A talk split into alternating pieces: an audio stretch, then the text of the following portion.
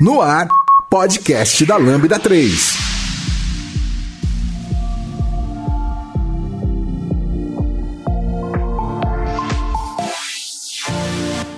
Olá, eu sou a Camila e esse é o podcast da Lambda 3. Hoje vamos falar sobre o que é uma iniciação de projeto. Aqui comigo estão Lucas, Angélica, Tamires. Não esqueça de dar as 5 estrelas no nosso iTunes, porque ajuda a colocar o podcast em destaque. E não deixe de comentar este episódio no post do blog, em nosso Facebook, nosso SoundCloud e também no Twitter. Ou se preferir, mande um e-mail para a gente no podcast lambda3.com.br. Então vamos lá!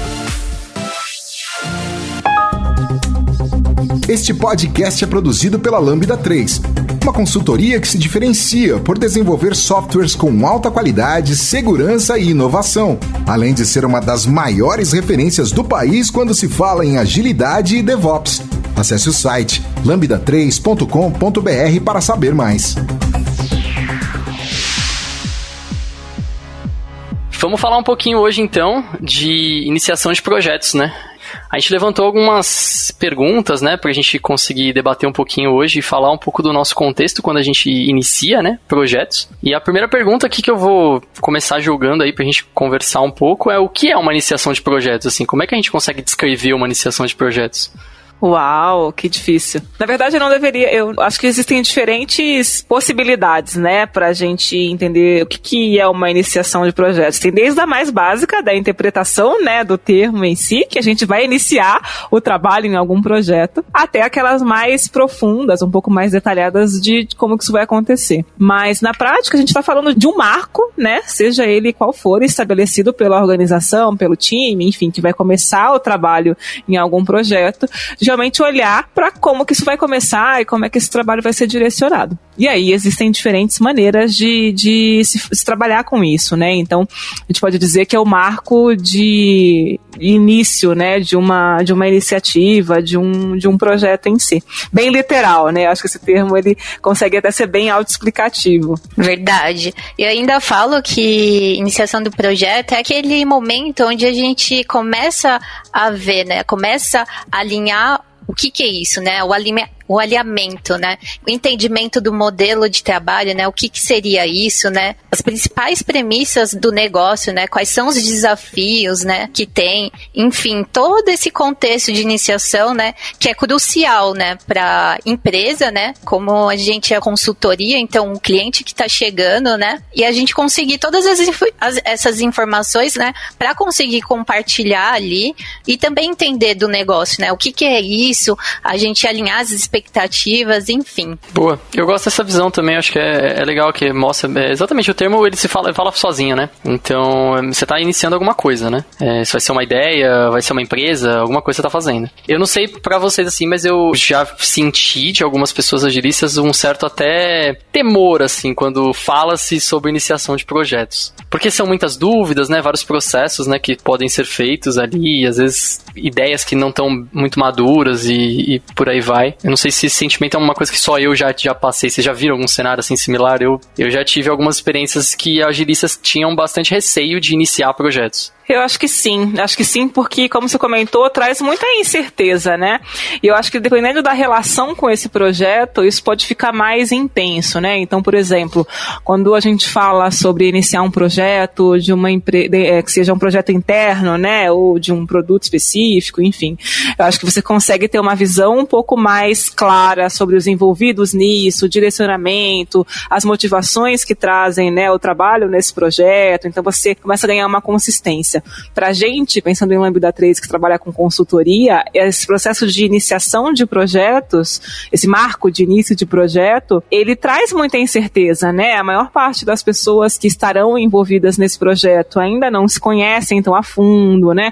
Existem vários pontos ali a serem discutidos, a serem compreendidos, né? Tem toda uma questão de uma relação entre cliente e fornecedor que a gente tenta ressignificar para uma parceria, então isso vai ser construído. Então tem várias incertezas, né, que esse marco de início de projeto pode trazer. É verdade. É legal essa visão de, do nosso lado, né, de consultoria, né, porque é bem diferente, assim, quando você está dentro de uma empresa que talvez já tenha um produto SaaS, sei lá, você às vezes não, não inicia algo tão grande, né, tantas vezes quanto quando você tem a oportunidade de trabalhar numa consultoria que normalmente são projetos é, grandes ou funcionalidades que impactam muito, né. É difícil a gente pegar talvez uns projetos que sejam funcionalidades que não tenham um grande impacto, assim, né. É, então é, é legal, é legal esse contexto, assim. Realmente é bem, é bem diferente. É, e aí, assim, a gente falando um pouquinho sobre o que é iniciação de projeto, então, basicamente, dando um pouco do contexto, explicando um pouco o que, que é, o que, que vocês pensam que é necessário para viabilizar uma iniciação de projetos? Do lado tanto do, talvez, um pouco do cliente, um pouco, se tiver uma pessoa que vai facilitar, o que, que é preciso para rolar uma iniciação de projetos? É, eu acho que eu consigo trazer uma, uma visão interessante sobre isso, e aí, naturalmente, até abrindo isso para discussão, para não monopolizar aqui o discurso, mas quando a gente pensa nessa nossa relação como consultoria com os nossos clientes para iniciar projetos, o marco de iniciação, né, ele é startado,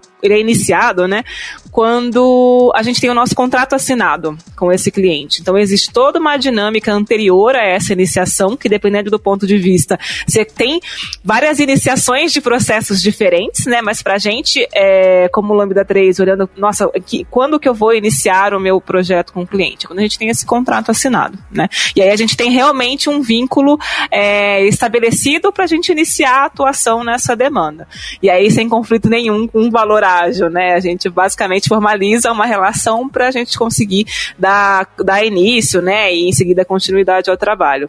Mas quando eu tenho esse contrato assinado, o nosso time do comercial, né, que a gente chama é, internamente de time de clientes, porque tem uma conotação mais de relacionamento do que uma venda exclusiva de, né, aleatória ali de, de projetos, de pessoas, enfim. Então, quando a gente é sinalizado sobre essa assinatura do contrato, a gente começa a olhar, a, a revisitar algumas questões que foram é, trabalhadas ao longo dessa jornada de negociação, né, até culminar com o contrato. E aí, quando a gente revisita isso, a gente faz vários questionamentos, né, e até eu trago no nosso onboarding de operações essa visão que acho que acaba ajudando a materializar algumas coisas. Então a gente passa pelo que, quem, quando e como, né? O que, o que é esse projeto? Então, o que, que ele se propõe, né? Qual que é a entrega dele? O que, que a gente vai fazer, né, com essa demanda? O que que, qual o problema que o nosso cliente trouxe acreditando que a gente ia, ter, ia conseguir resolver? Então, esse era o quê? O que, que é isso, né? E aí a gente investiga junto com o time de clientes. Existe uma, um processo é, de parceria muito grande ao longo da negociação, então para a gente nunca é uma grande surpresa do que, que é isso, mas é sempre válido revisitar, porque são muitos projetos sendo negociados e acontecendo simultaneamente. Então, tem esse marco de iniciação, a gente vai olhar para isso com um cuidado maior. E aí, quando eu olho para quem, né, a gente está olhando para as pessoas que vão compor esse time para tocar esse projeto. Então, a gente fala basicamente de alocação. Então, que papéis eu tenho nesse projeto? Ah, eu tenho desenvolvedor, eu tenho agilista, eu tenho UX, eu tenho pessoa de dados. Quem, quem são os perfis que vão compor esse time? Com, é, é, em paralelo a isso, né, junto dessa informação, tem as quantidades. Então, ah, quantos desenvolvedores, né? Acho que geralmente é, que é o papel que para a gente tem múltiplos em projetos, os demais geralmente são alocados, né, é, como pessoa exclusiva ali dessa referência. Então, é um agilista no projeto, um UX, uma pessoa de dados, de um modo geral, né? E geralmente os desenvolvedores são mais é, são em maior volume. Fechado isso, é, a gente tenta entender quando, né? Então, quando que essas pessoas têm disponibilidade? Quando que a gente consegue começar a iniciar esse projeto? Mesmo que eu não tenha um time inteiro, né? Quando que eu consigo, de repente, né, trazer pessoas que é, é, atendam a esse processo de iniciação? O que, eu consigo é, atender antes? Que informações eu consigo levantar antes, né, desse time realmente começar a trabalhar? E aí, o como é basicamente juntar esses três fatores e bolar uma estratégia, né? Então, o que, é esse projeto? É, quem são as pessoas que eu preciso? Quando eu tenho essas pessoas? E juntando todos esses fatores, eu tenho a minha estratégia do como, né? Então, ah, eu vou começar, de repente, o time com a pessoa de agilidade, a pessoa pessoa de UX e um desenvolvedor, e esse time vai sendo incrementado dentro de 30 dias, X, né? Aí a gente pensa em conjunto com o cliente, enfim, entendendo a sua, a sua demanda, a sua necessidade, qual que é a, forma, a, a estratégia de iniciação mais, mais saudável, né, pra gente, pra gente começar esse trabalho. Feito isso, dica, meninas, complementem, que aí a gente puxa, puxa o fio e aí a gente tem toda uma jornada aí de iniciação. É, eu acho que você falou um pouquinho, Angélica, da questão de, de operações, né? A gente aqui no contexto de consultoria, né? Como é que é a entrada desse projeto dentro do nosso contexto. E aí tem uma parte que eu acho que seria uma parte subsequente a essa, que é como que é a iniciação do projeto dentro do time, né? Entra um projeto para este time novo que foi definido em acordo, em como acordo com o cliente, é, para a gente trabalhar. E aí a gente tem essa parte de iniciação de projetos para entender efetivamente a necessidade do cliente e conseguir entender qual, quais vão ser as, a entrega do time em num quesito mais funcional, né? No quesito de, de entregas de valor, de como que a gente vai entender esse, esse escopo. É, e aí a gente falando um pouco dessa questão de é, o que é necessário, né, para viabilizar uma iniciação de projetos, entrando um pouquinho no contexto de time, é, eu entendo que a gente tem é, do lado do cliente tem muito trabalho de operações que já entende um pouco de qual que é o problema que a gente vai é, trabalhar para ajudar o cliente a resolver, né, o que que a gente vai entregar. E acho que do nosso lado, quando o projeto entra no time, é a gente fazer efetivamente a iniciação do projeto para entender e formar qual que é o nosso escopo de trabalho. E aí a gente tem tanto alguns modelos que a gente pode seguir aqui dentro, né? Que aí são a gente pode falar, a gente vai falar um pouquinho mais para frente, né? A gente tem o modelo de Inception, modelos que podem ser utilizados, formas de fazer uma dinâmica para entender o que vai ser esse produto, o que vai ser essa entrega. É, e falando um pouquinho em termos gerais, né, do que precisa aqui para nossa parte de facilitação, né? A gente tem toda a questão de entender com o nosso cliente é, quem vão ser as pessoas participantes, que aí a gente entende que um, tem que ser um time multidisciplinar para poder contribuir com, com, ajudar a entender a necessidade, qual é o problema, levantar as funcionalidades, entender qual é a jornada do cliente, aí para isso precisa de um time multidisciplinar multidisciplinar, é, que eu entendo que é, é, é, por parte do cliente. Tem toda uma questão de a gente definir quais vão ser as, as agendas, qual vai ser a dinâmica que a gente vai tocar, que é muito essa questão de modelo que eu também falei um pouquinho, e fazer o alinhamento também de expectativas com relação a essa forma de, de dinâmica que a gente vai ter junto com o cliente, que é também fazer esse alinhamento com eles, para a gente sair efetivamente com o que a gente precisa, um backlog, né, que a gente, qual que é o backlog nosso de funcionalidades, qual que vai ser o MVP que a gente vai trabalhar dentro desse projeto para solucionar esse problema. Acho que esses são, são alguns pontos que eu consigo levantar do time e vocês também conseguem contribuir aí um pouquinho com a visão de vocês. Legal. Eu vou falar um pouquinho também, é, complementando isso que a Tamis citou, né? Que assim, é, já participei de alguns é, iniciação de projetos tal. Eu lembro até da minha primeira, né, que a Angélica também me ajudou pra caramba tal.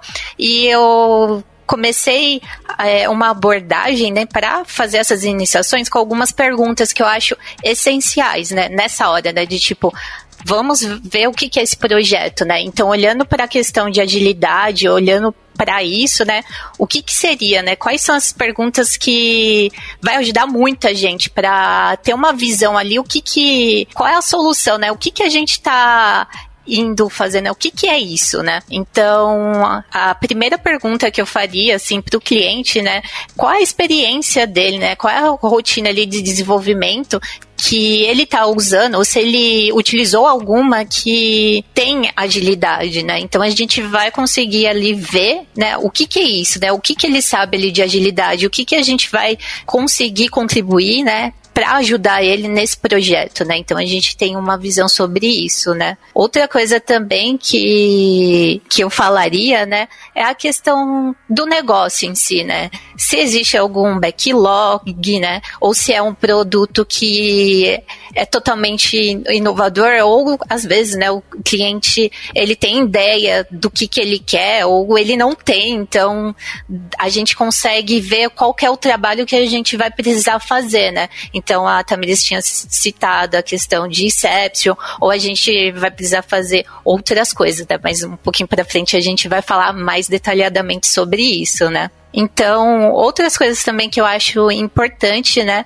É, se tem algum tipo de, sei lá, de restrição até de framework ágil, sabe? Se tem alguma coisa assim, ou se eles querem utilizar um determinado, enfim, e a gente consegue ver o contexto ali para adequar o melhor framework para utilizar, né? E quem são as pessoas do projeto, que é importante saber, né? Quem são as pessoas que vão estar ali, né? Perante ao cliente, né? Quem são as pessoas que a gente vai precisar ter esse contato constante, falar sobre o projeto, enfim, que é muito importante isso, né? E para terminar, eu falaria sobre a estimativa, né? Se tem alguma data marco para para ele, né? Que é importante. Então a gente vai mapear todas as, essas respostas, né? A gente vai ter uma visão, é, um resumo que eu diria, né? A gente não vai ter uma visão detalhada, mas a gente já vai saber quais são as ações que a gente vai precisar tomar, qual é os próximos passos. O que, que vocês têm para falar, gente? Eu acho legal essa, essa, todas essas, tudo isso que vocês trouxeram, concordo 100%. É, eu acho bacana a gente deixar bem claro que, assim, apesar da Lambda ser uma consultoria, todo esse processo, se for analisado, não precisa ser rodado por uma consultoria, você pode rodar em qualquer tipo de empresa.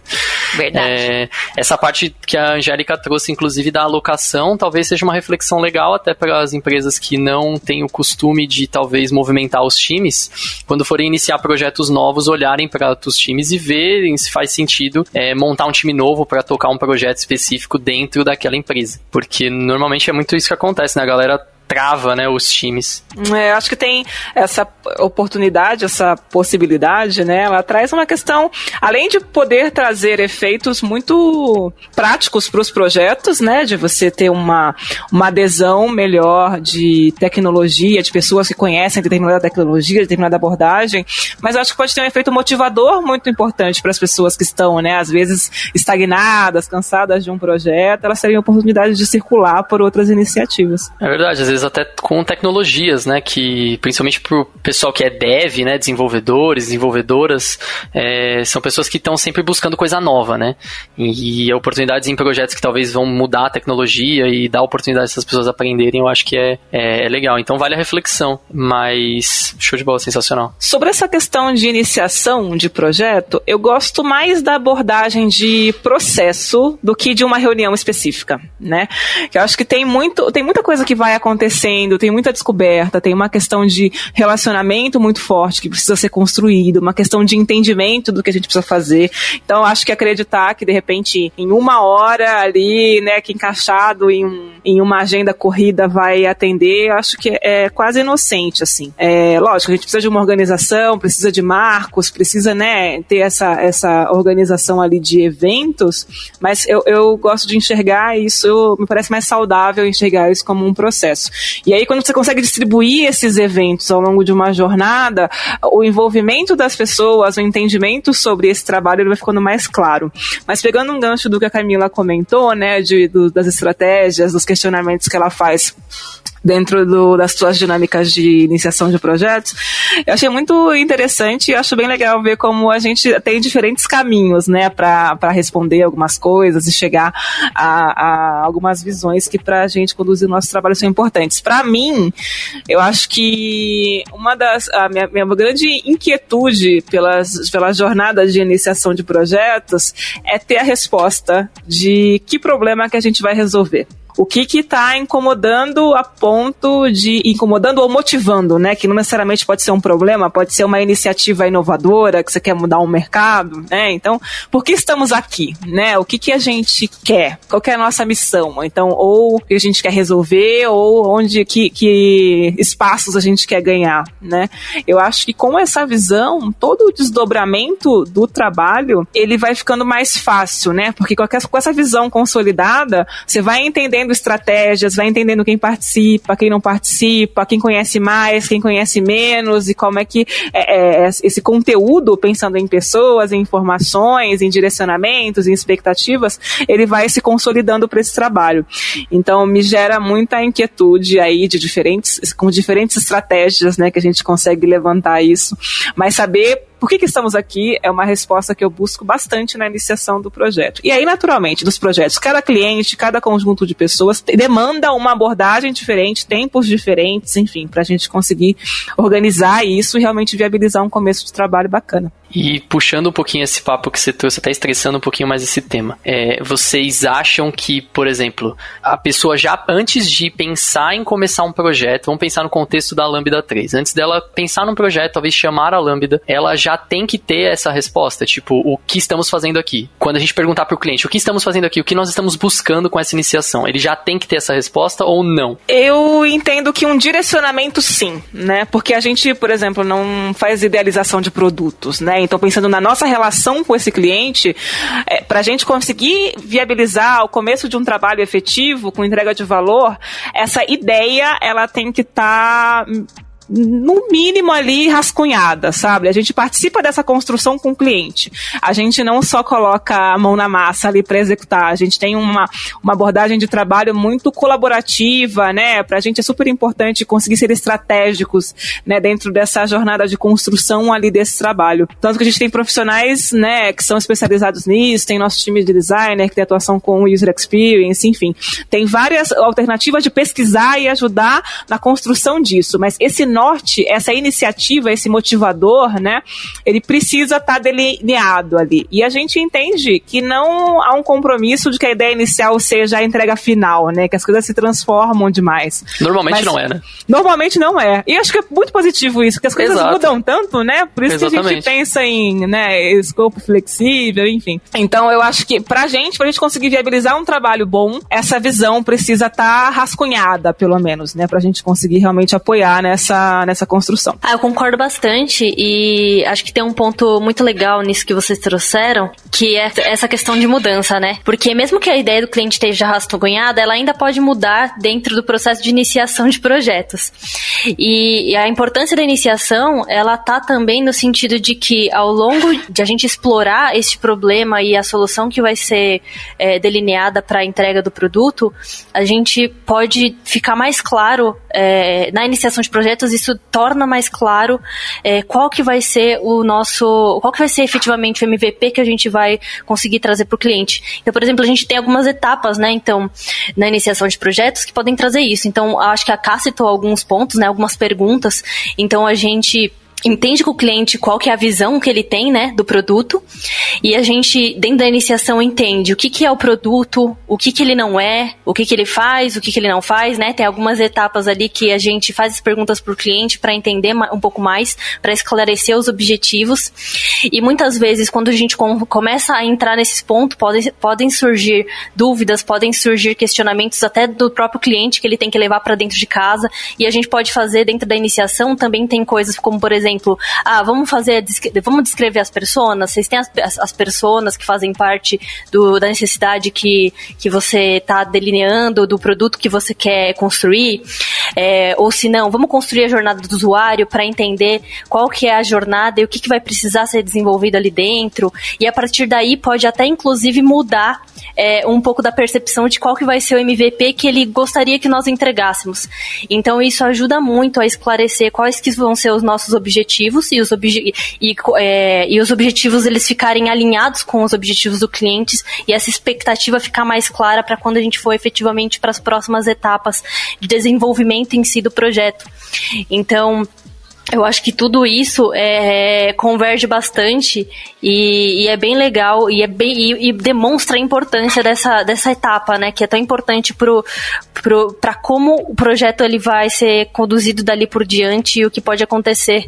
Verdade. E eu diria até que essa abordagem que a Tamir citou, ela é diferente, né, para cada cliente, né? Então, o contexto ali do, dos projetos, o contexto de tudo isso, né, é, é diferente. Então, a gente pode fazer várias ações, várias maneiras, né? Não tem uma fórmula exata, uma fórmula mágica que vai funcionar para todos, né? Então, entendendo toda a visão e entendendo o contexto, a gente vai é, traçando essas ações e agindo conforme a gente vai vendo o cliente. Boa.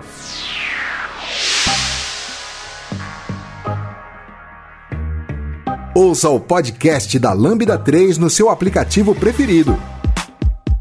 Bom, beleza. Eu acho que a gente conseguiu dar um contexto legal do que é e basicamente o que, que a gente precisa ter para fazer aquilo, né? É, a gente falou um pouquinho, mas eu acho que talvez seja legal deixar um pouco mais claro ou pontuar um pouco melhor. É, mas a próxima etapa seria, tipo, quem que eu preciso ter nessa reunião, né? Então a gente falou um pouquinho da participação do cliente e tal, mas como vocês enxergam isso? Quem que eu preciso chamar para essa iniciação dar certo? Acho que depende muito, né, do, do cliente, do contexto e tudo mais.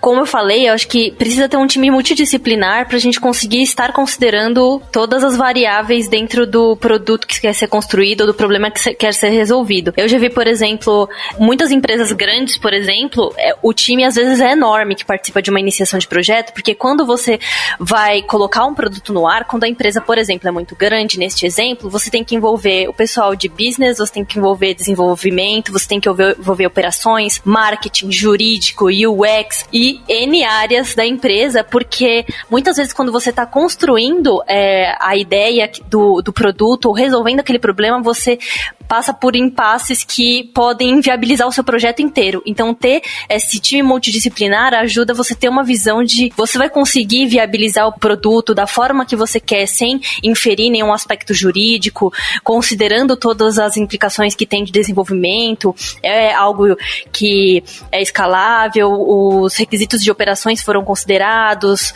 é, como que funciona a questão de marketing para esse ponto. Então, é realmente um time multidisciplinar e ele tem que ser avaliado acho que depende muito da empresa, né? Tem a, nossa relação consultoria-cliente, e aí é o cliente que a gente está atendendo teria que considerar quem são as pessoas importantes dentro desse time multidisciplinar para conseguir ter todos os pontos considerados dentro desse produto, e isso para dependendo muito de quem que é a pessoa que está querendo fazer aquele projeto e aquele problema, para definir esse, essas pessoas. O que vocês acham? Eu tenho uma visão bem similar, assim, eu acho que é, é bem por aí mesmo eu acho que tem algumas coisas que você pode tentar puxar que vão te ajudar. Então, muito nessa linha que a, que a Thames falou, né? Como a gente está num contexto de consultoria, às vezes a gente não tem o conhecimento. Na verdade, a gente nunca tem o conhecimento de todas as pessoas que estão dentro da empresa do nosso cliente. É, a gente conhece quem ele apresenta pra gente. Então, você como organizador dessa iniciação de projetos, né? Não vou nem falar em nível de facilitação, a pessoa que está puxando isso, é importante que você tente olhar para onde que isso que você está querendo construir, ou quem, né, toca, né? Então, isso que você está querendo construir toca onde?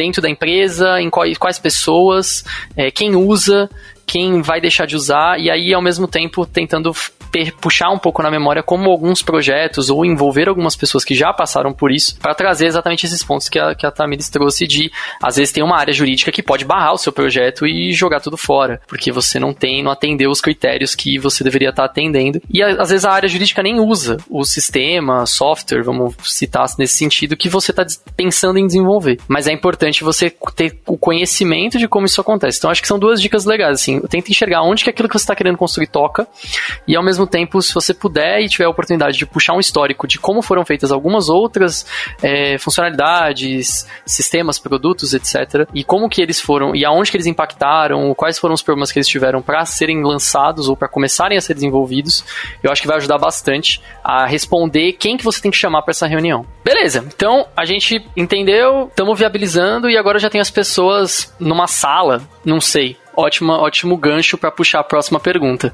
É, existem formatos de iniciação de projetos? Existem padrões de iniciação de projetos?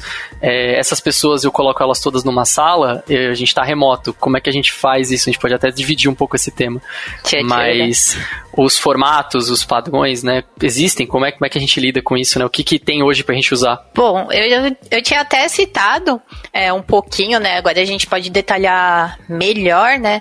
Mas eu acredito que cada cliente ele tem uma abordagem diferente, ele tem um contexto diferente, então é aquela coisa da gente ver o que, que é isso, né? O que, que é essa. qual é essa visão e formular aquilo, né? E a gente consegue fazer, né? Como eu tinha falado, a gente não tem algo padrão que vai lá e faz e tá tudo bem, sabe? Vai funcionar em todos os clientes. Não, a gente precisa verificar isso, né? É, acho que eu tô, tô bem alinhada, assim, eu bem concordo bastante com essa visão da, da Camila, porque eu acho que na prática, a maneira como a gente vai começar esse trabalho, o modelo que a gente vai usar, depende da nossa análise ali, né, desse, do consumidor, né, dos consumidores dessa, dessa iniciação. Então, acho que vale esse cuidado, inclusive, para garantir que a gente tenha, né, uma, uma dinâmica ali, uma, uma dinâmica como rotina, né, uma, uma condução do trabalho que consiga extrair as informações de maneira positiva. Então, é, acho que ter essa, esse mapeamento de quem que são as pessoas que estão participando, qual é a abordagem de linguagem, o quanto que eles estão dispostos a alguma coisa muito diferentona, é, acho que isso faz todo sentido. Então, por exemplo, é, já fiz iniciação que as pessoas desse cliente não podiam ver post-it. Assim, não leva post-it porque eles vão, né, nossa, vão te escorraçar, vão já criar uma resistência post-it colorido da parede, sabe? Então, entender, né, esse perfil, acho que vale conversar com a referência, pra gente, a referência do cliente, né? Mas acho que no caso de, de trabalhos de projetos internos, de produtos internos, acho que você consegue ter uma visão melhor dessa realidade cultural ali, né? De quanto que essas pessoas estão disponíveis em maior ou menor grau alguma abordagem. Pra gente é muito estratégico ter essa leitura desse perfil desse cliente pra gente entender qual que vai ser a abordagem de iniciação. Mas já teve essa questão do post-it, é, teve um que eu vi fazer uma iniciação de projeto e aí eu fui fazer um icebreaker no começo, gente, da iniciação. E pra que que eu fiz isso? Nossa, eu queria virar água escorrer, assim, porque deu muito errado, né? E era, era uma, não era um banco, mas era uma organização associada a um banco, então eles já eram bem resistentes. Foi uma das minhas primeiras iniciações de projeto. E aí nem era um icebreaker muito, muito... Diferentão, é, né? É, não que, era... Que não precisa era um que a pessoa esteja muito engajada, né? É, eu acho que a minha, a minha, a minha não verbalização, né? Os meus movimentos aqui, a minha expressão corporal, ela não foi verbalizada. Mas nem era um negócio muito ousado, né? Não tinha que subir em mesa, nada disso, né? Nem, enfim. Mas não funcionou, né? Então acho que entender os seus limites e que, que ferramentas que você consegue usar é bem estratégico para evitar alguns constrangimentos, evitar um desvio de foco, enfim. Então acho que conhecer essas pessoas te ajudam te ajuda bastante nessa jornada. Verdade. Essa, essa dica vale ouro, hein? É, e cada vez mais você vai adquirindo ali é, a confiança com o cliente, né? Exatamente, exatamente. E acho que assim, esses ganhando esses, esses repertórios, que eu gosto muito dessa palavra, é, em todos os sentidos, eu acho que a gente vai conseguindo ser mais objetivo também, né? Então, assim, vivenciando, buscando essas experiências, pareando, né? Participando de alguma forma, vendo isso acontecer, você vai sendo mais objetivo de falar, caramba, eu preciso disso? Não, isso aqui eu não preciso, eu preciso só daquilo. E aí você vai colocando na balança e fazendo as suas escolhas de uma maneira melhor, sabe? Mais assertiva. É uma baita dica mesmo, porque realmente tem situações que você não vai conseguir fazer aquilo que você está esperando. Então, a gente comentou aqui de Inception, existem outros formatos, eu acho que a Inception talvez esteja mais no hype assim de iniciação de projetos atualmente. É, para quem não conhece, tem bastante coisa. A gente, acho que não vale muito a gente entrar em cada etapa, porque acho que vira um podcast só disso. Inclusive, tem até uma ideia da gente fazer isso. Verdade. Mas é, se você quiser conhecer um pouco mais, o Paulo Caroli, basicamente, ele é o pai da Inception, né? Então ele tem alguns livros sobre isso, vale muito a pena. Tem o Inception e, e o Direto ao Ponto, são dois que eu já consigo dar de cara e valem muito a pena entender. Mas eu acho que acima de você olhar e querer aplicar o processo, talvez seja melhor, exatamente seguindo as dicas que elas falaram, olhando para o contexto, o que, que eu consigo trazer daquele processo e colocar ali. Porque uma Inception, por exemplo, você vai precisar de cinco dias numa sala, é, fazendo diversas rotinas e com pessoas muito disponíveis e, e, querendo realmente que aquilo aconteça. E às vezes você não está num contexto que você consegue. Às vezes você precisa de tempo, coisa rápida, e você também não tem talvez as pessoas é, tão engajadas quanto você precisaria, né? Exato, verdade. E eu falaria depois disso, né, quando está sendo realizado essa ação, enfim, né, eu até falaria um pouquinho sobre os riscos, né, do, disso, né, desse projeto, o que que é isso, né, e eu falaria do do investimento, né? Porque o cliente, ele tá investindo de, dinheiro ali, ele tá vendo o que, que será isso, e a gente precisa, é, com maior carinho, com, uma, com muito cuidado, ver isso, né? Quais são os riscos, né? O que que esse investimento pode afetar o cliente, né? Que já aconteceu o caso que, tipo, o cliente, ele foi vendo o que que era isso, que ele precisava tal, E ele olhou assim e falou: ah, esse, isso que eu achava que era importante, para mim não faz sentido fazer agora. E tá tudo bem, sabe? Tem essas questões também, né? Que a gente tenta também demonstrar como que a gente pode estar tá ajudando ele e como que são esses riscos é, referente ao investimento que ele está fazendo, né? Entre em contato pelo site lambda3.com.br. Beleza. Então, assim, agora a gente basicamente já está a ponto de rodar, né? Na verdade, já estamos entendendo que o formato eu preciso estudar e adequar o melhor formato possível para aquele momento e eu consegui entender isso e agora eu vou rodar é, essa iniciação. Eu queria só fazer um complemento a esse tema de antes de rodar, né? Eu acho que tem um investimento aí que é super válido pro facilitador, né? Eu acho que quando o facilitador, acho que além dessa questão de entender a, a, os limites culturais que ele não pode ultrapassar, eu acho que é um investimento muito bom quando ele consegue entender a familiaridade que as pessoas que vão participar dessa, desse momento têm sobre esse momento né? Então, por exemplo, quando eu convido um time de desenvolvimento, né, para participar de uma iniciação de projeto, esse time já passou por isso? Esse time sabe que comportamento ele tem que ter nesse momento de iniciação de projeto? O que ele pergunta? Se ele não fala nada? Se ele senta na ponta direita ou esquerda da cadeira, né? O que que acontece? Como que, como é que é isso? E, da mesma maneira o cliente, né? Investigar com o cliente poxa, as pessoas que vão participar já estiveram nesse contexto, já responderam essas perguntas. Então, assim, pensou, idealizou a sua estratégia de iniciação de projeto, né, rascunhou a sua, a sua expectativa de execução disso, conversa com as pessoas, né, prepara essas pessoas para participarem desse momento. Então, assim, ah, precisaria de tal informação. Às vezes a pessoa não tem essa informação e ela consegue buscar isso antes de participar do evento em si da iniciação, né? Então, preparar as pessoas diminui brecha para surpresa e que você consiga não, não consiga êxito na, na, na tua jornada de iniciação para aquele evento específico, né? Então, a primeira reunião eu vou querer, sei lá, descobrir qual é o objetivo do projeto.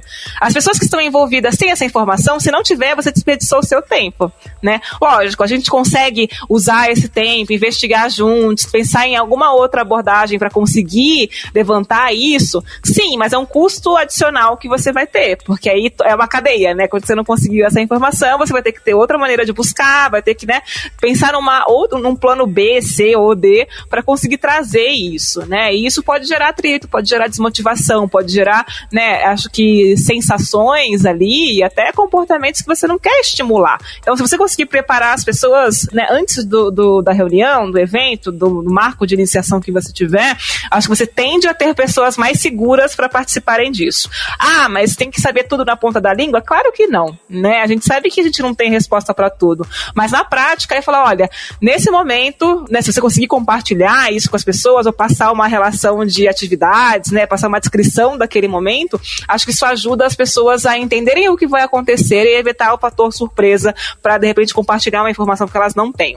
Então, se não tem, não conseguiu, já consegue se preparar com uma saída para isso, ou se tem, já leva mais organizado, enfim, acho que você é, com essa com essa saída você consegue abrir possibilidades, né, para as pessoas estarem mais engajadas, né, mais preparadas para aquele momento. E aí, na execução, que é o próximo passo que a gente vai falar, as coisas tendem a fluir um pouquinho melhor. Pô, é legal você ter puxado esse tópico, realmente, porque é, quanto. É, é um, é um é um momento de risco, né? Você é, organizar um momento desse e, por exemplo, não conseguir sair com nada do outro lado, né? Não ter um resultado que você está esperando.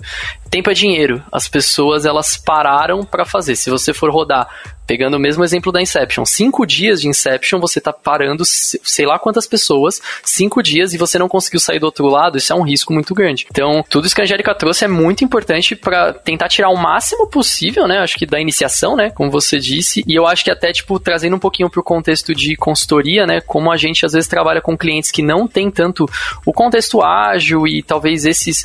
É, o como que funciona, nunca participaram de talvez uma, uma Inception em si, né? É, ou algum processo de, de iniciação de projetos que vai seguir algum tipo de framework, seria legal se você conseguisse apresentar para essa pessoa como que vai ser aquele processo, o que, que vai acontecer, e não simplesmente no dia chegar e mostrar o que, que é e tudo mais. Eu acho que, é, seguindo muito na linha que a Angélica falou mesmo, acho que você reduz muito o risco, porque as pessoas vão se preparar naturalmente para aquilo, né? É, e tem aquela questão de que você nunca causa uma primeira impressão duas vezes, né? Exato. Então, você tem a oportunidade realmente, e aí, lógico que isso tem diferentes impactos, se é uma consultoria ou se é um cliente interno, né? Um, um cliente interno não, mas é um, um, trabalho mais interno ali, de algum produto, projeto interno.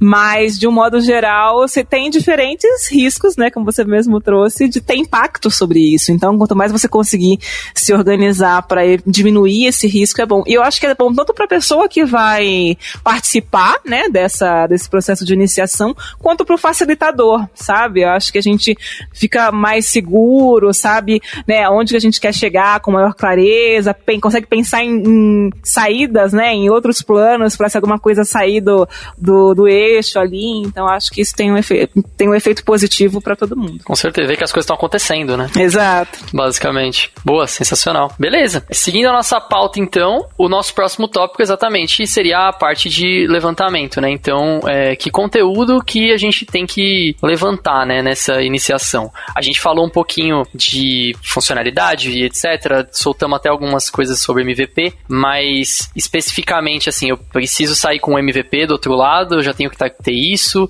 eu preciso sair com uma ideia um pouco melhor? O que, que, o que, que eu preciso levantar nessa, nessa iniciação? É, eu acho que na iniciação, o que a gente precisa levantar, eu acho que primeiro a gente tem que levantar uma visão do produto, né? É, acho que vocês falaram um pouco de que respostas talvez o, a, o cliente talvez tenha que ter para a gente ter efetivamente algo que funcione quando a gente for fazer iniciação de projetos. Então acho legal ter uma visão do produto, né? Talvez fazer um kickoff para de iniciação ter essa visão do produto, é, esclarecer, eu acho que os objetivos, né? Eu acho que é, é, faz parte do levantamento na iniciação de projeto. E tem toda uma questão, acho que de fazer, por exemplo, um, um brainstorm das funcionalidades. Acho que vai muito de acordo com a necessidade, né? Então acho que tem toda a questão de entender qual que é o contexto do cliente, né? Qual que é a cultura dele, entender o que a gente vai poder levar ou não para ele para fazer essa construção é, e, e, levantar esses itens. É, é, e entender, levantar tanto a questão das funcionalidades, né? Entender o que deve ter no produto para atender as necessidades do cliente e atingir o objetivo do projeto. E de repente, também eu acho que é importante levantar toda uma questão de talvez fazer um exercício de esforço versus importância, porque o cliente às vezes quer muitas coisas, né?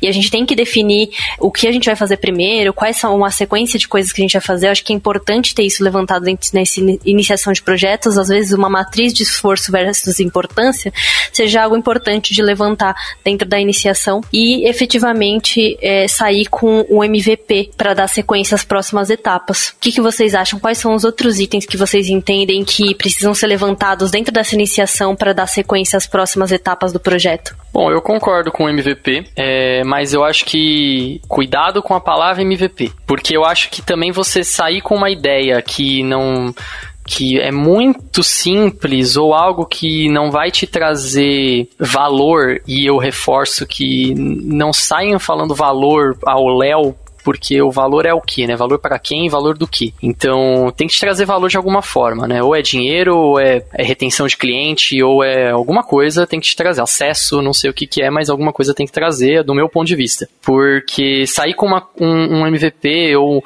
uma primeira versão, né, que a gente pode chamar também, é que não te traga benefício nenhum, ou seja um benefício muito, muito simples de ser percebido, pode ser que seja uma levemente frustrante. Então, talvez eu eu focaria um pouco em algo minimamente robusto, assim, né?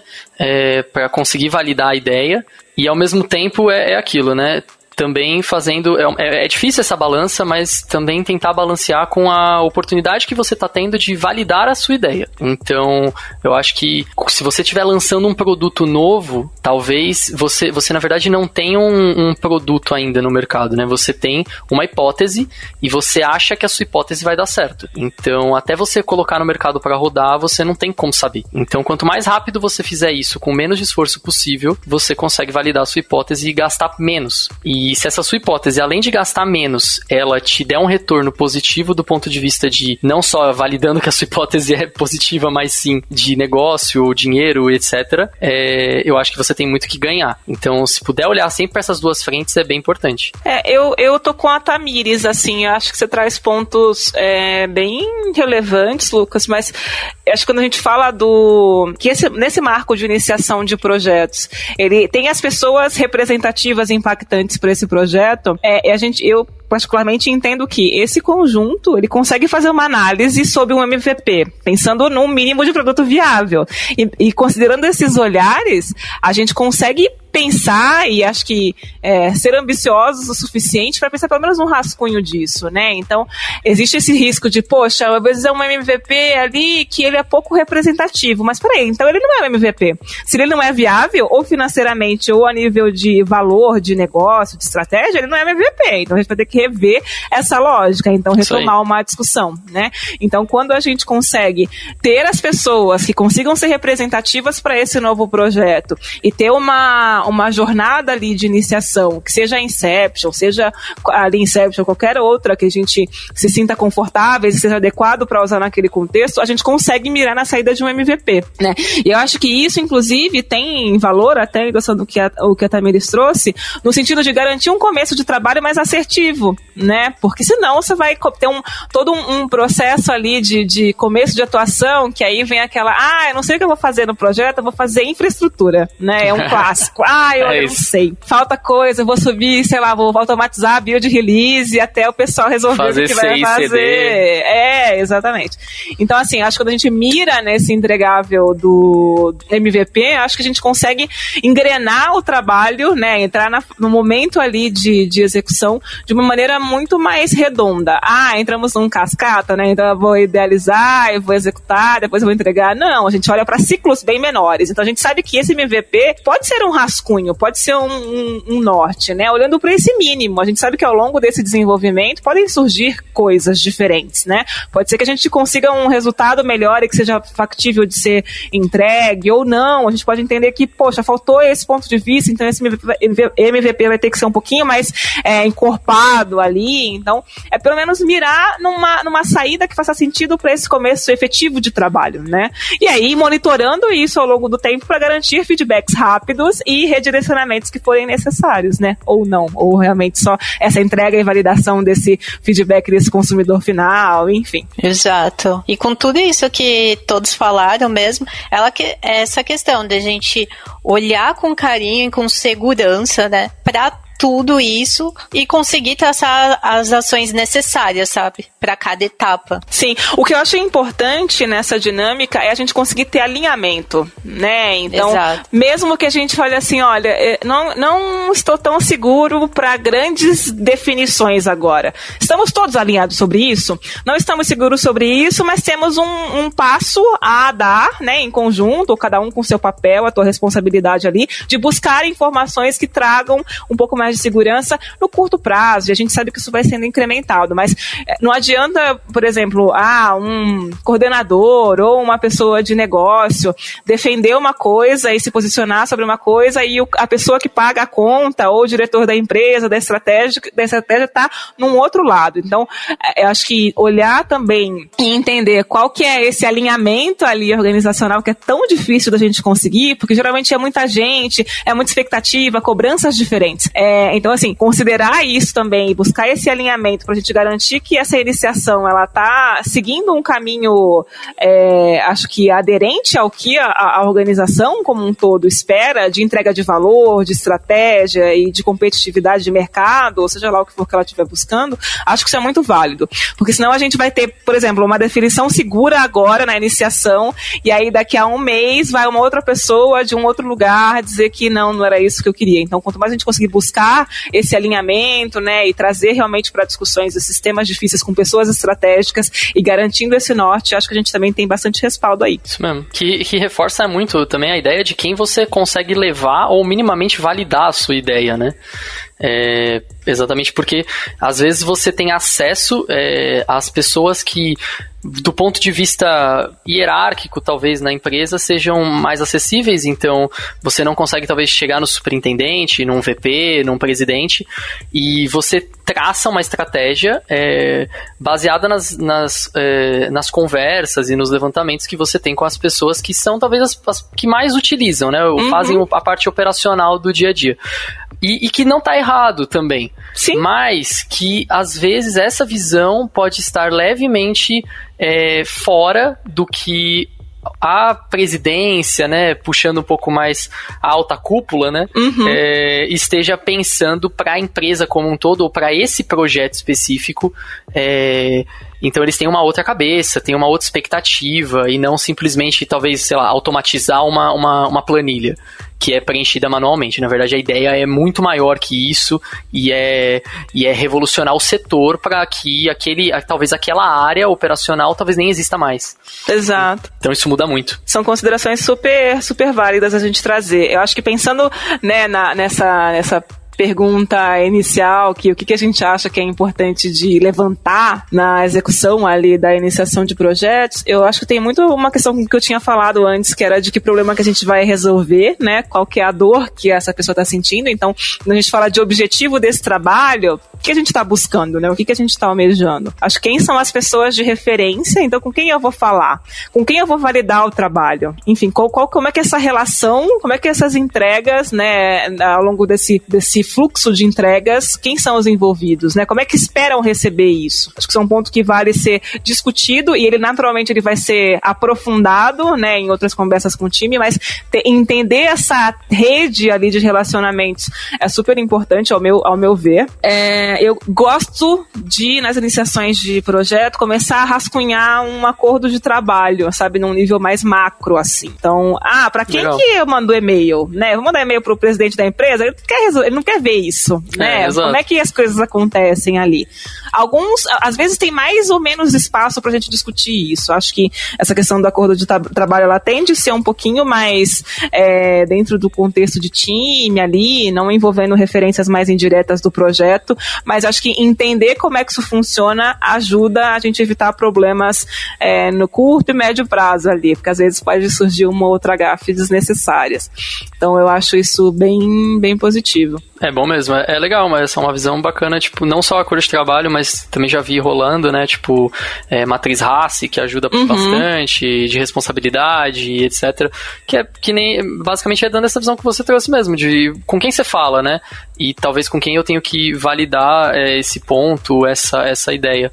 Se, eu acho que sempre que você tiver a oportunidade de colocar as pessoas juntas, é importante. Mas, é, volto a reforçar, hierarquia pode ser um problema. É, também, aí falando como facilitador, talvez é, é, é, importante perceber o quanto as pessoas estão confortáveis naquele momento. Porque é, a hierarquia às vezes pode pesar na opinião de uma pessoa e ela não vai ser tão transparente e pode ser que você não trace a estratégia certa para aquilo porque a pessoa não, não falou porque ela estava é, sendo minimamente colocada de lado por uma pessoa que tem um cargo mais alto e etc. Né, ou estava intimidada mesmo. Exato. Eu acho que isso, isso é bem comum de acontecer, infelizmente, né? Então não é. é uma realidade distante, assim, acho que é bem, bem comum. E tem os outros pontos que a Camila tinha trazido também, né? Então, é, não sei se talvez nesse fórum, ou de repente naquela fa uma fase de preparação para isso, ah, tem é, alguma preferência por algum modelo de agilidade, tem alguma restrição, né? Enfim, ah, uma outra coisa que eu acho super importante também de trazer, que acho que a Camila também trouxe, é a questão de prazos, né? Então, ah, existe algum, algum compromisso firmado por alguém para esse trabalho, né? A questão de é, alguma data, marco. Então, por exemplo, não é raro da gente ver, ah, é, receber projetos no começo do ano, no começo do segundo semestre, ou, enfim, agosto, pensando em, em empresas de varejo, pensando na Black Friday. Então, ah, eu preciso resolver esse problema porque tem Black Friday e eu preciso, né, ter o meu, meu app repaginado, preciso ter a possibilidade de acesso de pessoas, né, de um volume maior de pessoas. Um absurdo de pessoas, exato. Então, assim, entender esses motivadores, entender como é que esse, esse, esse cliente, né, que expectativas de mercado existem para esse trabalho também são bem, é bem estratégico, né, que isso vai direcionar qual é abordagem de desenvolvimento que esse time vai, vai ter. Escolhas, né, que vão ser feitas. Exato. Boa que puxa muito também os princípios ágeis, né? Então, meio basicamente você vai ter que priorizar. Não tem vezes, toda escolha é uma renúncia, né? Às não vezes tem não tem jeito. que fazer. É, às vezes tem que priorizar. A ideia é meio essa. Já deu as cinco estrelas no iTunes pro podcast da Lambda 3? Vai lá, Beleza, muito bom. Basicamente conseguimos então realizar uma, uma iniciação e conseguimos levantar bastante coisa. É, a gente está num cenário remoto, né? Não sei nem se vale muito entrar nesse tema, mas a gente pode falar um pouquinho sobre isso. Mas o nosso próximo tópico seria mais pensando na parte de como que eu guardo barra documento, né? Todo esse esse conteúdo que eu consegui levantar. É, até para, talvez, não sei, validar com alguém que não conseguiu participar. Como a gente falou, às vezes o presidente da empresa ele é super importante, mas ele não conseguiu estar ali naquele momento por causa de N compromissos, ou para poder revisitar isso no futuro. Como que a gente guarda isso? Eu acho que tem várias formas, né? É, quando a gente tá geralmente presencial, é um monte, dependendo da dinâmica, pode ser um monte de post-it na parede, né? Normalmente é assim. E depois acaba tendo que passar para alguma ferramenta, né? De repente documentar dentro de algum, algum template, algum arquivo. É, eu acho que. E remoto também, né? Na mesma forma. Às vezes você pode utilizar alguma ferramenta para dinâmica ou tão somente discutir, tem que sair algum documento dali. É, a gente tem, por exemplo, tem alguns templates, né, no mercado que são templates que você pode conseguir colocar lá dentro as informações de visão do produto que saíram dessa, dessa conversa com o cliente. É, templates de, por exemplo, a discussão de, de matriz de esforço e importância também, colocar ali as funcionalidades que foram definidas e em que, em que escala dessa matriz elas ficaram. Pode ser algum. Pode ser colocado algumas dessas informações nesse tipo de material é, para compartilhar, né? Em outras agendas que, pode, que podem ser compartilhadas ou até mesmo para guardar para referenciar como documentação do projeto. Acho que é isso, são algumas que eu lembrei agora. Quais outras outras vocês lembram aí de, de formas de, de documentar? Eu remotamente tenho vivido algumas experiências interessantes e quase controversas em alguns momentos, tenho que admitir, sobre gravar. Mas resistências superadas, né? Eu acho que a gente consegue fazer um uso muito positivo, né, desse artifício de você estar remoto e conseguir gravar essas conversas. Eu acho que as pessoas conseguem prestar mais atenção na discussão em si, com a segurança de que depois conseguem rever esse material e organizar de alguma maneira. Mas em todo caso você tem a gravação, então ah, você vai deixar gravado, você não vai deixar gravado. Isso acaba sendo da escolha, né, de cada, de cada contexto, enfim. É, eu, eu, a minha ressalva sobre isso é gerar provas, sabe? Ah, de que foi fulano que falou isso, olha lá, é. tá vendo? Deu um problemão aqui. Que não é o objetivo, né? Tá horrível. Né? Foi fulano, aí tem lá a fala, aí você bota a cara, pode printar a cara da pessoa, gravar falando, fazer vários memes, enfim. Então acho que tem essa, essa questão, né, que eu acho que é delicado e vale ter um alinhamento geral e validar esse conforto, mas até que ponto essa validação ela é, ela é consistente, né? Pode ser que a pessoa só ficou com vergonha, não quis falar que não queria gravar. Então, eu acho que a gente precisa ter bastante cuidado sobre isso. E aí eu acho que em todo caso, é, independente, eu, eu usava bastante post-it, né? Acho que funcionava bem para agrupar os itens, enfim, era bem dinâmico que facilitava muito a facilitação. É, e aí eu acho que as pessoas acabam tendo diferentes maneiras, né, de, de fazer isso. Para mim, eu acho que a documentação, né, que precisaria ser gerada é realmente virar um backlog, né. Eu acho que toda essa, essa conversa, ela precisa combinar um backlog que é o documento vivo ali do, do projeto, mais o código, enfim. Mas na prática a gente está falando que toda essa conversa ela aconteceu, levantou insumos para a gente gerar um, um, trabalho de qualidade, né, entrega, seja elas, sejam elas quais forem, de qualidade para esse, para esse trabalho, para esse compromisso firmado através, né, desse, desse projeto. Então, acho que, independente da maneira como a gente vai usar para documentar essa, esse processo, essa jornada de iniciação, ela precisaria combinar num backlog organizado, né, priorizado, acessível para todos. Então, é, é, as ferramentas online que a gente tem hoje favorecem esse acesso a esse conteúdo. Então, acho que tem um insumo super válido ali, fresco, para alimentar um backlog. Tenho achado bem legal que, como a Tamiris comentou, várias ferramentas hoje são muito é, adaptáveis, né? E conseguem receber informações diferentes. Então, é, falando do Azure DevOps, fazendo jabá para Microsoft, tá, gente? Mas é o que eu acabo usando mais, que eu conheço um pouco mais.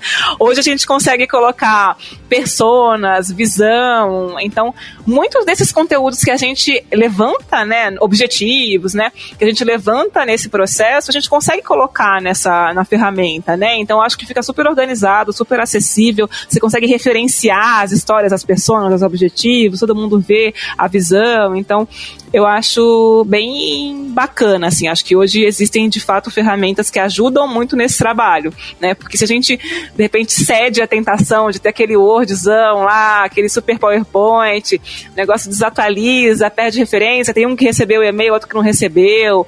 Então eu, eu gosto bastante dessa documentação mais é, acessível, né? E atualizada constantemente. É legal essa visão de atualizar a plataforma em si, porque até para métrica você consegue puxar algumas Exato. coisas, né? Você consegue ter uma visão, por exemplo, olhando para persona, quantas histórias você fez para cada tipo de persona. Uma forma bem simples, assim, você consegue Exato. dar essa visibilidade, às vezes você tá atendendo muito mais uma persona do que a outra, e não é nem esse o objetivo. Então, isso é bem legal, e eu concordo total com vocês, assim, eu acho que é legal o lance da gravação, porque realmente as pessoas mudam na, na call, mas tem que tomar esse cuidado, né, de, tipo, não, não para as pessoas mudarem no sentido de vou deixar de falar porque tá gravando, mas mudam no sentido de atenção, né, as pessoas costumam prestar mais atenção, porque é, normalmente quando você tá numa iniciação que é presencial, não tá sendo gravado ou algo do tipo, as pessoas estão anotando, caderninho do lado, e às vezes você anotando perde alguma coisa que uma pessoa falou, algum movimento, alguma interação que alguém tá fazendo.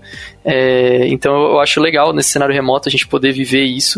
Tem algumas ferramentas surgindo aí é, também para rodar, né? Dando algumas dicas aí. O próprio Miro, acho que ele é bem tranquilo de você fazer, porque na verdade ali dentro você consegue fazer qualquer coisa. Então acho que basicamente é pensar numa ideia de formato e colocar ali dentro e liberar para as pessoas. É, eu gosto do do Miro porque ele, ele, é, ele é levemente similar à prática né, da vida real. Então, eu gosto da ideia do post-it porque o post-it ele obriga a pessoa que está passando a informação a sintetizar aquela informação. Ela não consegue escrever uma bíblia num post-it. Então, é, obrigatoriamente ela vai ter que sintetizar aquela ideia na cabeça dela e essa reflexão às vezes já faz com que ela amasse aquilo e jogue fora ou é, veja de outra forma é, e por aí vai. Então, isso eu acho muito legal, acho que é um dos pontos principais, talvez, de se usar o post-it é, nesse, nesses cenários né, que a gente usa. E o Miro tem essa funcionalidade, você consegue usar post-its lá dentro, e se a pessoa escrever demais ele vai ficar gigante, não vai dar para ler, então é quase o mesmo, a mesma sensação, então eu acho que é legal. E eu acho que é bem isso mesmo, assim, é tentar deixar com que esse conteúdo não se, não se torne uma documentação de eu mostrei para você, eu quero mostrar para você que a gente tinha combinado isso e a gente vai fazer isso aqui que a gente tinha combinado, não, a ideia não é essa, mas que se torne algo que você use de referência talvez para uma etapa inicial e que eu gosto até de olhar no futuro, né, de sei lá, um ano depois de projeto e ver onde a gente estava, é, até para mostrar para as pessoas o quanto foi importante, talvez, e o quanto tudo mudou e reforçar ainda mais o porquê a gente roda, né, dentro desse contexto ágil de ciclos pequenos e tudo mais, para mostrar mesmo quanto quantas coisas mudaram e por aí vai. Legal, eu acho que tem um ponto importante é, que a Angélica citou e que eu acho que se a gente fosse se a gente pudesse falar para uma pessoa qual que é a documentação mínima, qual que é o mínimo que deveria ser documentado, eu acho que seria um ponto que a Angélica falou, que é com relação a gente ter uma lista de funcionalidades. Boa. que é a lista de funcionalidades que devem ser disponibilizadas, né, para validar é, as hipóteses do, as hipóteses sobre o negócio. Então acho que acho que se fosse o mínimo seria esse o mínimo que deveria sair de lá, né, de uma iniciação de projeto para poder dar sequência às próximas etapas, né. Boa, que já puxa levemente a nossa nosso próximo tópico, né, que seria como esse conteúdo deveria ser utilizado na execução. Eu acho que tá um levemente relacionado, né? Exato. E aí vai. A gente chega, né? É, depois no nosso dia a dia, né? Que é aquela coisa de priorização, né? aquela coisa de, do refinamento do backlog, da importância, né, de cada entrega de valor, né, cada contexto ali, né, cada hipótese sendo feita, né. Então a gente chega no nosso dia a dia, né, a gente adaptando ali o framework, a gente olhando para esse backlog, a gente olhando para as entregas, vendo essas estimativas como estão, né, alinhando isso com o cliente, né, puxando ele para o nosso dia a dia, mostrando como que está sendo feito, né, e deixando as expectativas né, sempre alinhadas, né, que é muito importante no contexto dos projetos. É, acho que é perfeito, assim, eu, eu, eu enxergo essa, o início, né, desse trabalho de mão na massa, né, de começar a trabalhar nas, nas entregas, né, mais palpáveis, porque eu acho que esse trabalho de iniciação também é entrega, então do que, de que entrega que a gente está falando, mas pensando realmente na implementação, enfim, é, esse todo esse conteúdo, ele é insumo para o time, né? Então acho que a grande sacada dessa, desse material, né, ser utilizado durante os ciclos do projeto é a gente conseguir, de alguma maneira, ter uma rotina que garanta a qualidade desse insumo, né? Que eu acho que isso é muito fácil de se perder, é muito perecível, assim, dependendo do contexto que a gente está.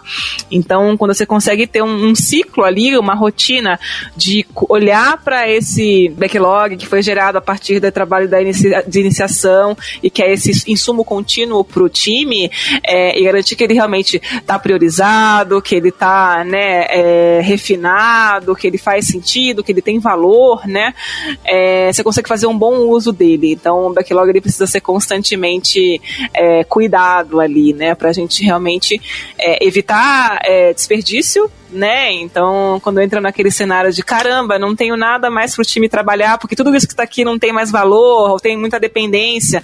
Inclusive, dependência era algo que eu esqueci de falar, mas que eu, eu puxaria também na execução ali, né? Coisas para a gente levantar no, na iniciação do projeto. Quando a gente entra nesse cenário de que, nossa, o meu, o meu backlog ele já não consegue responder a esse ritmo do time de uma maneira saudável, a gente abre margem ali para vários problemas, né? Então tem essa questão do desperdício, porque você pode ter o time parado sem necessidade, você pode ter o desperdício de energia em alguma no, no, na execução de um trabalho que não tinha valor e que não precisava ser realizado, né? Ou você tem desperdício realizando um trabalho de uma maneira que não deveria ter sido feita. Então, eu tenho, eu tenho essa visão, né? Então, acho que tem um, um momento de levantamento geral, um boom ali de, de trabalho a ser feito, de análise, né? Entendimento do trabalho a ser feito, mas ele não termina na iniciação né? Então, esse, esse, esse trabalho de investigação, de amadurecimento desse conteúdo que foi levantado, ele é contínuo. E aí ele vai alimentando esses ciclos para que de fato a gente garanta que existe um trabalho efetivo, né, e de valor sendo feito. Boa.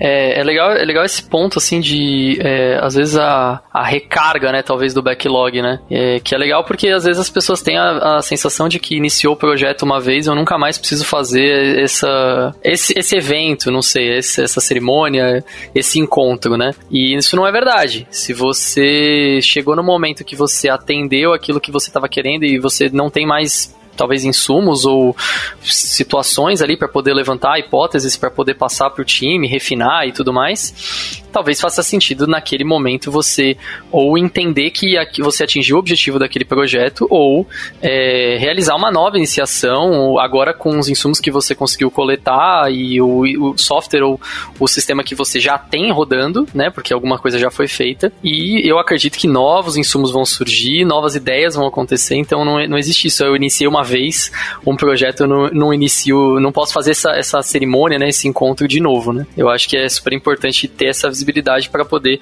cada sempre popular e gerar ritmo para os próprios times mesmo. Uhum. É, e eu acho que isso nem, nem deveria ser tão custoso, sabe? Porque quando a gente é. pensa é.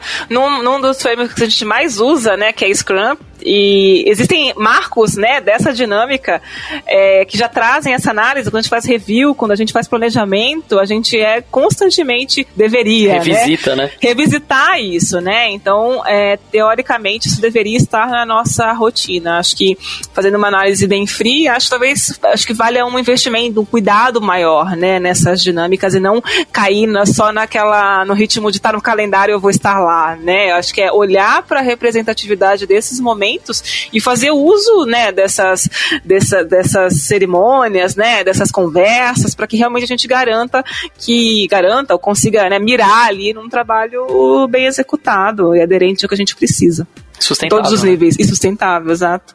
Legal. Acho que tem um ponto também que talvez possa ser, possa ficar como uma dica ou algo que também possa ser incluso nesse, em a gente tentar pensar em como que a gente pode ter essas questões de, ah, não vai acabar o backlog ou prever é, o, mudanças que possam ocorrer, ver riscos, etc.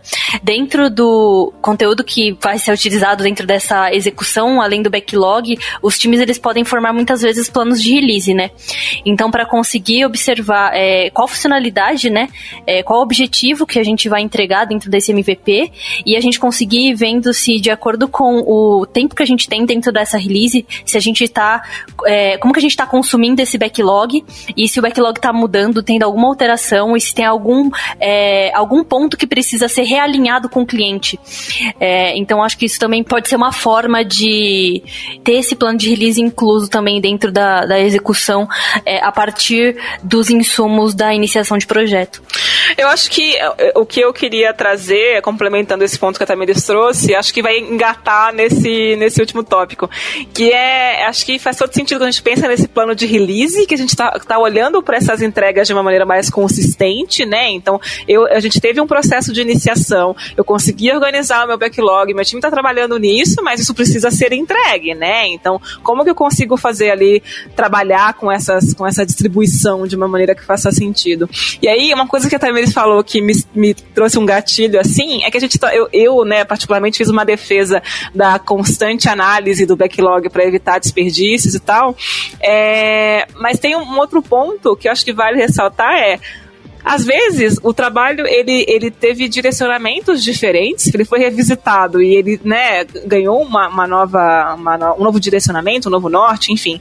Que pode ser que esse backlog realmente ele tenha terminado. E a gente conseguiu entregar o que precisava, né? Conseguiu obter valor com o que foi feito e todos os outros itens que ou não foram trabalhados, ou que não estavam maduros o suficiente, por isso foram repriorizados, enfim, eles não faziam sentido. Então tem uma outra conotação de que esse marco de caramba, e agora acabou o trabalho, ele pode realmente significar que para esse marco, para esse ciclo, a gente conseguiu fazer o que precisava, né? E, e boa, aí, né? Exatamente. É, e tá né? tudo bem.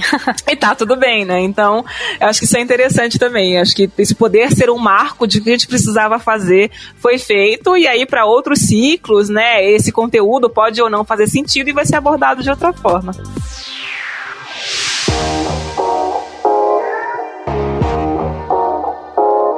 Escreva pra gente podcast@lambda3.com.br. Beleza. E puxando o último tópico, então, é, a gente então conseguimos, né, passar por toda Uhul. a parte, né, teoricamente, e iniciamos um projeto. Legal, bacana. Temos um backlog, uma lista de funcionalidades, pelo menos a primeiro momento, minimamente estruturada, pra gente conseguir começar a construir alguma coisa. Só que dois dias depois eu percebo que tudo mudou. E aí, o que que acontece, né? Essas coisas, elas, tudo que a gente levantou, isso pode mudar? Quando tudo muda, o que que a gente faz? Eu acho que a gente falou um pouquinho de como talvez identificar mas acho que é importante também a gente consegue prever essas mudanças. Tipo, é, é legal ter esses papos. As coisas nunca mudam. não, é, nunca mudam, exato. Não pode mudar, gente. É uma, uma premissa, tá? Não pode, brincadeira, pelo amor de Deus. Verdade. Não, assim, se a gente for falar de mudanças, né, olhando até, assim, não tô falando só de projeto, mas, mas olhando o contexto do nosso dia a dia, né, tudo muda e a gente não sabe como que vai ser isso, né, então, uma hora para outra pode acontecer várias coisas pode mudar muitas coisas e a gente precisa ver que ações a gente vai tomar sobre isso, né? Falando assim, pode mudar? Sim, pode mudar, né? E como identificar essas mudanças, né? Por exemplo, a gente vai vendo que era pra gente seguir esse caminho aqui e a gente tá vendo que esse caminho a gente não tá conseguindo atingir, tá? a gente tá conseguindo é, andar com isso. Então, peraí, vamos conversar sobre isso, né? Eu, eu vejo também que a questão, a questão de métricas ajuda muito nisso pra gente, né? Pra identificar essas mudanças que pode ser que no nosso dia a dia a gente fica muito viciado naquilo, né? No dia a dia. Então a gente pode ser que a gente não veja essas mudanças muito claramente, né? Então a gente pode utilizar algumas métricas para ver como que tá isso, como tá a saúde disso, como tá a saúde do projeto, né? Testando essas hipóteses, o quanto aquilo que foi trabalhado foi sucesso ou não, né? para o projeto em si, o quanto que as pessoas aderiram a isso, né? Então, olhando para isso, a gente senta e conversa, né? A gente faria uma reunião ou a gente mostra como que tá indo, quais são as, as ações ou precisamos fazer algum tipo de, de ação, que eu, que eu digo assim, ação maior para ver isso. A gente precisa olhar para o projeto, a gente precisa parar esse projeto, a gente precisa identificar de novo o que que é isso, né? O que que a gente está lidando. Então, tem várias coisinhas ali que a gente precisa captar, né? Mas a princípio eu diria que, tipo, tá mudando, peraí, vamos analisar isso. O que que é essa mudança, né? Precisamos conversar. As pessoas que a gente até falou no comecinho de tipo quais são as pessoas importantes, né? Quais são as, as pessoas que é, que a gente precisa desse contato ali que é, do projeto quando a gente está olhando assim para o cliente, é, a gente precisa ver com essas pessoas, a gente precisa chamar essas pessoas e mostrar o que está acontecendo ali, sabe? Para essa decisão, né? Para ações dessa mudança, elas é, ser alinhadas, né? Ser alinhadas com as expectativas, né? É isso aí, eu tô com a Camila. Acho que é muito a busca desses feedbacks constantes sobre o que a gente está entregando, no que a gente está trabalhando. Eu acho que mudar faz parte do jogo, né? Eu acho que é a única certeza que a gente tem é que as Quem coisas não muda. mudam. Quem não muda. E é, É bom verdade. isso. Acho que essa consciência permite que a gente explore oportunidades mais vantajosas, sabe? Mais valiosas, mais interessantes. Então, não ficar preso exclusivamente a uma ideia inicial é libertador.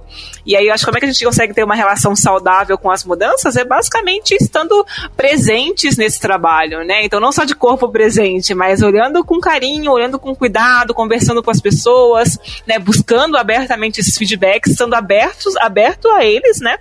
E buscando Exato. entender que redirecionamento faz sentido para as novidades que vão surgindo. Então, eu tô bastante nessa pegada aí.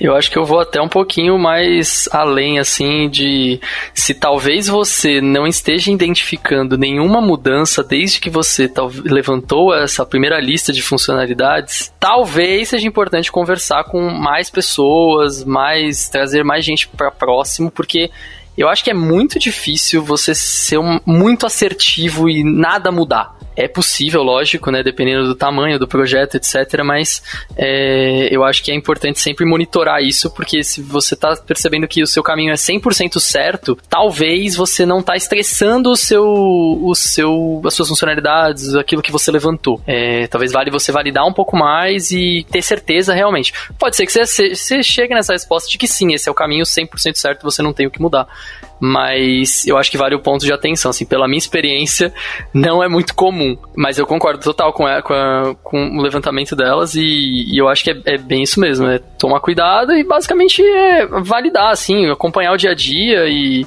e é que nem a Camila falou, assim, acho que a gente percebe, né, é muito natural, você começa a perceber que ou aquilo que você tá fazendo não tá atendendo ao objetivo que era esperado, é, por mais que esteja atendendo o objetivo que foi levantado, às vezes não tá atendendo o objetivo que é o real objetivo do negócio, e é por isso que tem que mudar. É, então eu acho que é muito natural. É um processo que, quanto mais vivo você, se você estiver cada vez mais dentro dele, você vai perceber de uma forma muito leve e bola pra frente. É sentar, organizar, se precisar fazer uma dinâmica de novo de iniciação, iniciar de novo, é, reiniciação, né, nesse Porque caso. não reiniciar, né? É, Quem nunca?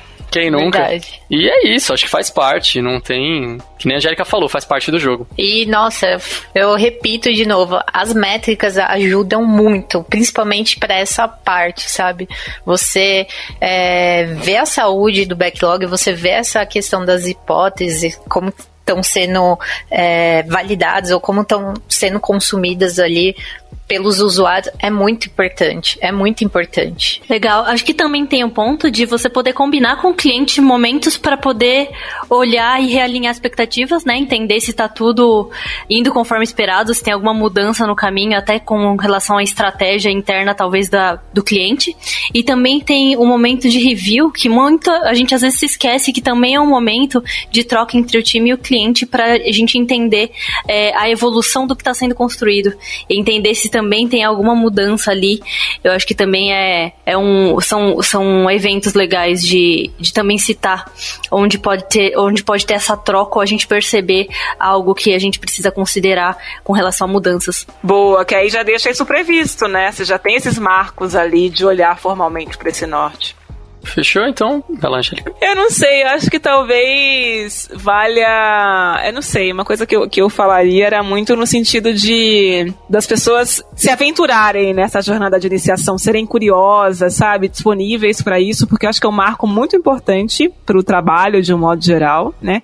E eu acho que a gente consegue colher muitas informações dali, sabe? Então, acho que tanto para as pessoas que estão participando, né, quanto para quem está facilitando, acho que gera muita bagagem, gera muito conteúdo, né? E usar esses conteúdos, né, que vão surgindo para a gente conseguir melhorar continuamente, se adaptar, enfim. Mas eu acho que viver essas experiências, né, de uma maneira inteira e disponível é muito representativa para o nosso amadurecimento. Então, é, usando isso, a gente vai conseguindo perceber as coisas de uma maneira melhor, enfim, amadurecer como um todo, né, como profissionais, como pessoa. Então, eu acho que é uma é o tipo de desafio que é muito enriquecedor. Dá um frio na barriga, mas vai com frio na barriga mesmo assim. Dá, dá mesmo. Mas é, e é a prática, né? Não adianta. Depois de 10, você começa a diminuir um pouco o frio na barriga. Ele Exato. Sobe, e, hoje, e hoje a gente tem tanta gente de comunidade compartilhando conteúdo tão bom pra gente, né, ir com medo, mas ir, né, um pouquinho mais seguro, assim, a nível do que fazer, né, quais são os probleminhas que vão dando, que eu acho que tem uma, um caminho muito legal aí. Bom, pessoal, eu acho que é mais ou menos isso. A gente conseguiu passar por toda uma iniciação de projetos e no final a gente ainda desconstruiu toda a ideia que a gente conseguiu levantar e mostrou o, quanto que as mudanças podem acontecer e talvez dando várias dicas aí de como você reinicia ou vive esse cenário, né? Comentem, por favor, no, no podcast, no nosso blog, nos, nas redes sociais, se vocês gostaram desse tópico, se vocês querem alguns assuntos a mais sobre iniciação de projeto, mandem perguntas, sugestões. É, se a gente estava pensando em fazer um só sobre Inception, então eu acho que é legal. Demonstra interesse nas redes sociais, acho que incentiva cada vez mais a gente. Alguns links, talvez dicas também finais é, dos nossos conteúdos. Assistam o nosso podcast, tá saindo bastante podcast de agilidade, então provavelmente a gente vai continuar fazendo bastante coisa. E a gente tem uma live gravada gravada no YouTube também, então assistam lá para quem nunca viu, vale bastante a pena, que fala um pouquinho dos desafios da carreira de agilista e, e tudo isso que a gente passa e iniciação de projetos é um dos temas. Fechamos? Sim, fechamos. Temos um podcast de iniciação de projetos. Boa. Fechamos. Muito Beleza. Bom. Fechamos. Fechamos. Valeu, pessoal. Obrigado, então. Valeu. Boa noite. Valeu. Boa Valeu. Valeu. Tchau, tchau. Boa noite. Tchau, tchau.